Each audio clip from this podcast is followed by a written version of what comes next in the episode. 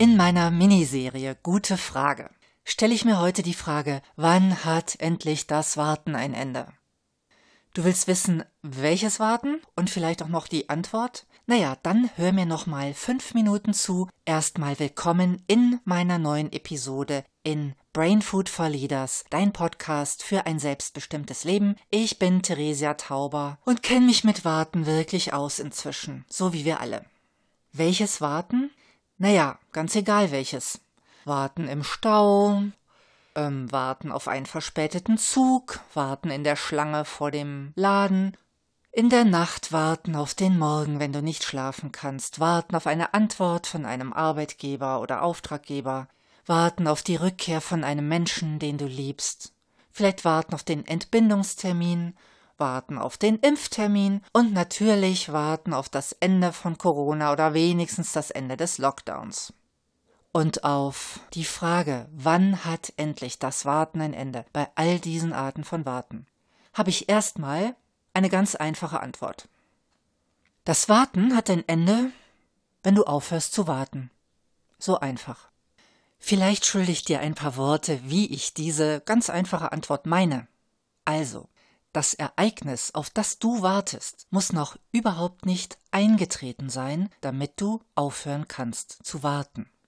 Vielleicht tritt das Ereignis nie ein, je nachdem, auf was du wartest. Das hast du nicht in der Hand. Aber was du mit der Wartezeit machst, das hast du sehr wohl in der Hand. Und vielleicht erinnerst du dich, wenn du andere Podcasts von mir gehört hast. Ich liebe Handlungsspielräume. Ich liebe es, Handlungsspielräume zu finden. Ich will mich nicht zwingen lassen vom Schicksal, einfach nur doof warten zu müssen.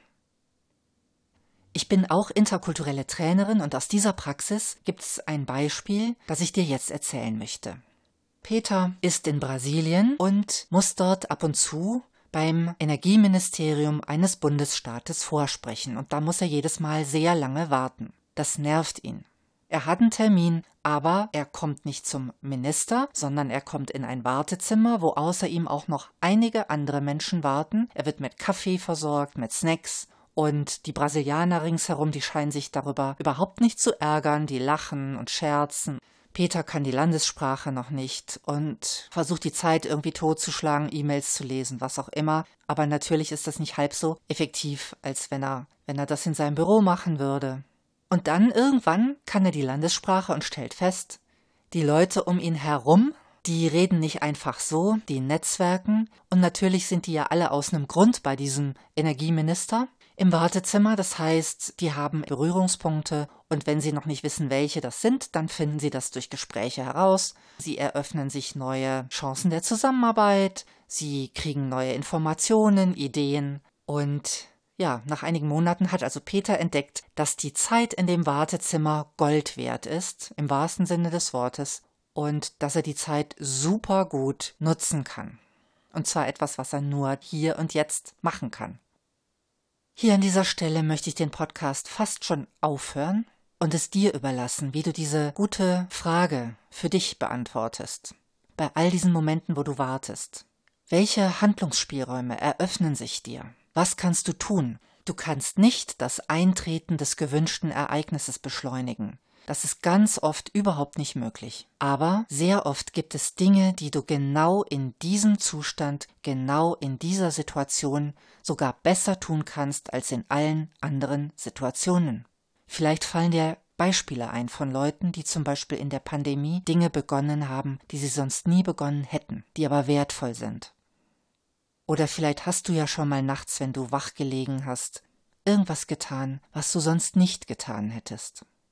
Vielleicht hast du deinen Partner oder deine Partnerin geweckt und hast Liebe gemacht, warum nicht? Klingt vielleicht ein bisschen absurd, oder? Den Partner wecken, wo der doch gerade schlafen kann? Aber warum nicht? Immer wenn du auf etwas wartest und wenn dir dann ein, eine noch so verrückte Idee kommt, was du ja vielleicht jetzt tun könntest, lass dich nicht davon abschrecken, dass das verrückt ist. Denk nochmal drüber nach.